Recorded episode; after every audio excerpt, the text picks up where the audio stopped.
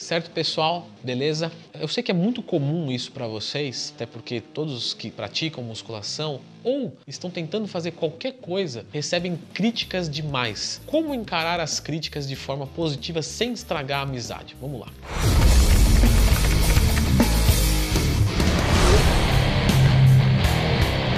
Então é isso, pessoal. Se você se comprometeu a fazer alguma coisa, tenha certeza de que vai ter um orelhudo para falar mal de você. É incrível. Se você faz dieta, vão te encher o saco porque você faz dieta e deixa de comer certas coisas e tudo mais. Se você é, não faz dieta, vão te encher o saco porque você não faz dieta e você não cuida da sua saúde. Se você faz dieta, mas faz o dia do lixo, vão te encher o saco porque o dia do lixo você não pode fazer e o cara que é a favor de não cuidar da saúde vai ficar num treino. Então assim, sempre vai ter alguém para te encher o saco, para te incomodar. Uma coisa muito comum, trazendo um pouquinho pouquinho mais para a realidade é aquela questão de estar em cut e escutar. Nossa, você parou de treinar, você tá magro, que não sei o que, você tá murchando, acabou o efeito da bomba, acabou o dinheiro pro suplemento. Ou quando você está em bulk e as pessoas falam, mas você treina para ser gordo, você tá com percentual de gordura alto, isso aí não faz bem, você come demais, você tá tomando muito suplemento, isso aí tá te inchando, os seus órgãos devem estar dilatados, você vai escutar todo tipo de baboseira. Entenda assim, muitas pessoas fazem isso para alfinetar, porque isso incomoda elas, certo? Você buscar o seu objetivo as incomoda. Muitas pessoas falam isso para brincar, porque são seus amigos e amigos é para isso mesmo, é para te irritar mesmo. E tem muitas pessoas que falam isso de forma inocente. Não é nem porque ele é seu conhecido e nem porque ele quer te ver para baixo, é porque ele não sabe. Tá? Então você tem que saber diferenciar quem são essas pessoas. Quem fala para te colocar para baixo pode excluir da sua vida, porque não é o teu amigo, não é um cara que quer o seu bem, ele só quer tirar o seu foco. Então esse tipo de pessoa realmente vale a pena excluir. Leandro, mas não vale a pena conversar com essa Não, não, deixa ela de lado. A sua energia para buscar os seus próprios objetivos já, já é pouco. Já é pouco. Imagina você cuidar da vida de outra pessoa. Deixe ela. Então, esse tipo de pessoa você exclui. Pessoas que falam isso para brincar. Gente, deixa de ser chato, cara. Vamos brincar.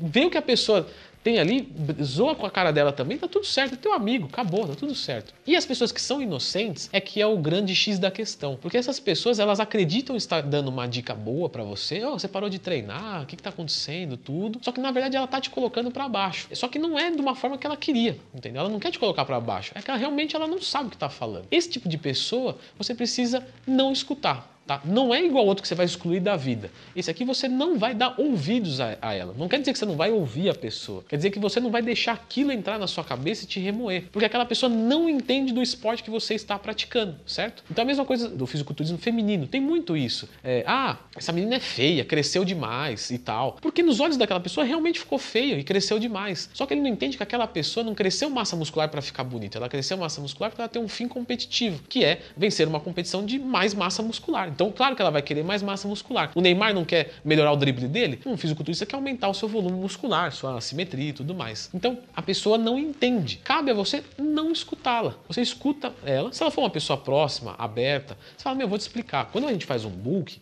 a gente tem um processo que a gente busca um balanço de nitrogênio positivo, certo? E aí a gente precisa de um superávit calórico. Só que um superávit calórico pode gerar um pouco de ganho de gordura. Só que eu vou ganhar essa gordura porque eu estou ganhando massa muscular. E depois eu vou perder essa gordura sem perder a massa muscular que eu adquiri. E aí sim eu vou ter o resultado do meu shape. Quando você está em cut, a pessoa fala, nossa, mas você está diminuindo. Então, você fala, porque na verdade a gordura ela dá umas quatro vezes o tamanho de um músculo. Então quando eu perco um quilo de gordura, eu perco volume. É normal, mas eu estou melhor. Sem camisa eu vou parecer muito maior, muito mais mais atlético, os meus músculos vão definir mais. E essa é uma etapa de limpeza do corpo. Eu tô tirando esse excesso de gordura. E, e a gordura de camisa não dá para diferenciar muito. Agora, sem camisa, sim. Então, essa é uma segunda etapa. E o principal que precisa ser entendido é: não existe o projeto, não é o final do book ou o final do cut. O projeto é um book mais um cut, certo? Então você vai fazer um book, vai ganhar e vai fazer o cut. E aí você vai tirar fotografias e guardar. E aí depois você vai fazer outro book e outro cut e vai comparar o resultado. E aí você vai ver se houve evolução